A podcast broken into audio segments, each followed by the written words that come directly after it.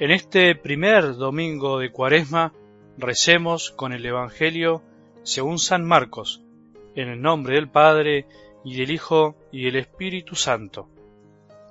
El Espíritu llevó a Jesús al desierto, donde estuvo cuarenta días, y fue tentado por Satanás.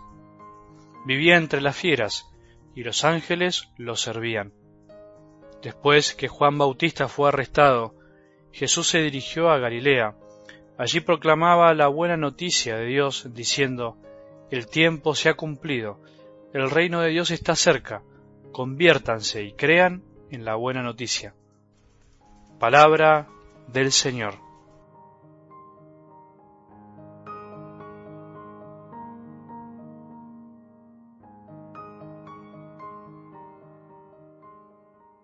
Buenas, buen domingo, bienvenido al tiempo de Cuaresma, al primer domingo de Cuaresma. Comenzamos el camino cuaresmal el miércoles de ceniza que lleva su ritmo propio, por decirlo así, especialmente en las lecturas de los domingos que nos van orientando hacia la Pascua, para que en el fondo despertemos nuestros deseos profundos, a veces dormidos, de renovar nuestras promesas bautismales, aquellas que hicieron nuestros padres, seguramente por nosotros, en el caso que nos hayamos bautizados de niños. El Papa Benedicto XVI decía algo que nos puede ayudar a empezar este tiempo.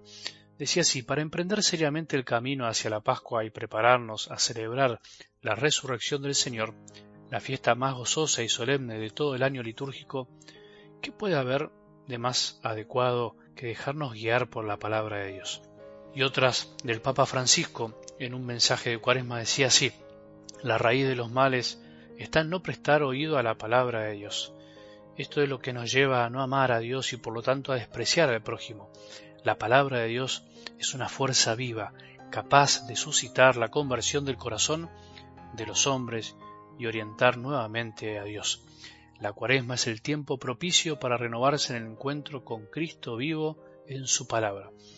Qué lindas palabras de los papas que nos ayudan a comenzar estos días, que nos ayudan a modo de introducción para tomar conciencia de lo que nos perdemos cuando nos perdemos la palabra, de lo que nos perdemos cuando no reconocemos los tiempos propios de la Iglesia, que se nos regalan como tiempo de gracia, esos que nos van educando y formando el corazón, de la misma manera que Jesús se dejó modelar el corazón por su Padre, por la obediencia e incluso por las pruebas y tentaciones que le tocó vivir.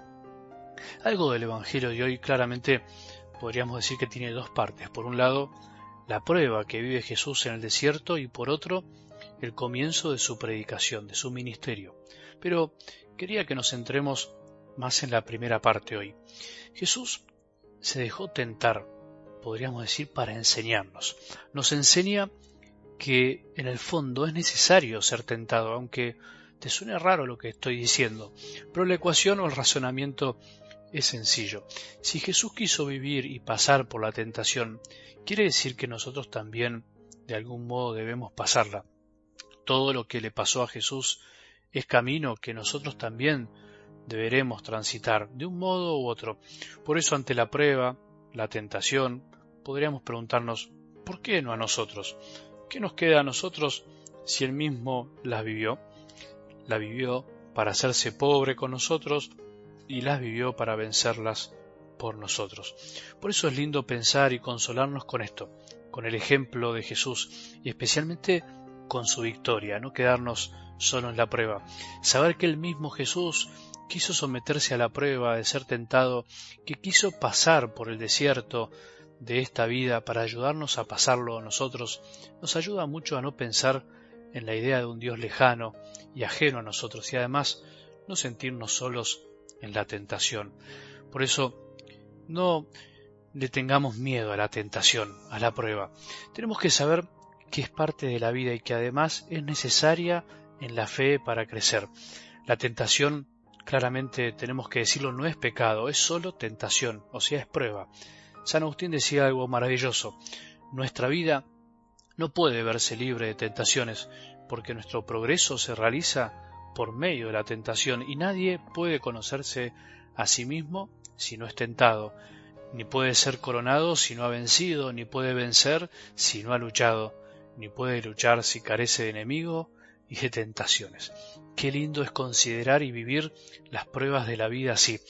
Qué fuerza da el ver a Jesús venciendo al maligno, ese que siempre nos quiere apartar de la confianza que tenemos que tener para ser hijos de Dios. Somos hijos del mismo Padre. Esa es la linda noticia, esa es la buena noticia, ese es el llamado de Jesús. No nos olvidemos, confiemos en que Él es nuestro Padre. Eso intenta hacer el maligno, quiere que perdamos la confianza en Dios Padre. Eso es lo que logró con nuestros primeros padres, Adán y Eva, lo que logra con nosotros tantas veces, pero no lo puede lograr hoy en algo del Evangelio con Jesús su Hijo. ¡Qué alivio! Las grandes pruebas de la vida no tienen que ver con esos pecaditos que cometemos a veces todos los días, que por supuesto tenemos que combatir y luchar para erradicarlos, sino que tienen que ver con cuestiones a veces mucho más profundas. En los pecaditos, como les digo, de cada día, te diría que no necesitamos de Satanás para caer. Caemos nosotros solos por nuestra debilidad y por la poca resistencia que le ofrecemos al mal de nuestro corazón y al de afuera. Satanás lo que busca y buscará siempre es apartarnos de la confianza, de la certeza de ser hijos amados por el Padre, pase lo que pase.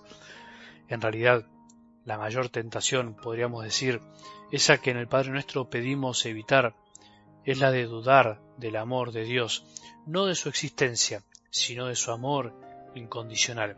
Y Jesús vino a romper con esa duda que siempre quiere anidar en nuestros corazones, cuando en el desierto de la vida todo se pone difícil, cuando aparecen las pruebas, el dolor, la indiferencia, el olvido, las injusticias, la muerte, la hipocresía y todo lo que podamos imaginar. Hacia esa certeza caminamos en esta cuaresma. Esta es la verdad que vino a revelarnos el Hijo de Dios, Jesús, el Hijo amado que jamás dudó del amor de su Padre aún en los peores momentos en donde todos nosotros dudaríamos.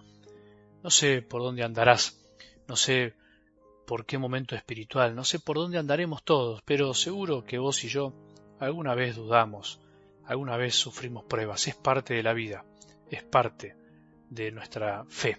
Pidamos a Jesús que nos ayude a transitar este desierto que a veces se pone duro y parece que no termina más. Pidamos que nos sostenga en la duda cuando venga en la prueba, cuando nos aceche, para siempre volver a confiar y volver a empezar. Que tengamos un buen domingo y que la bendición de Dios, que es Padre misericordioso, Hijo y Espíritu Santo, descienda sobre nuestros corazones y permanezca para siempre.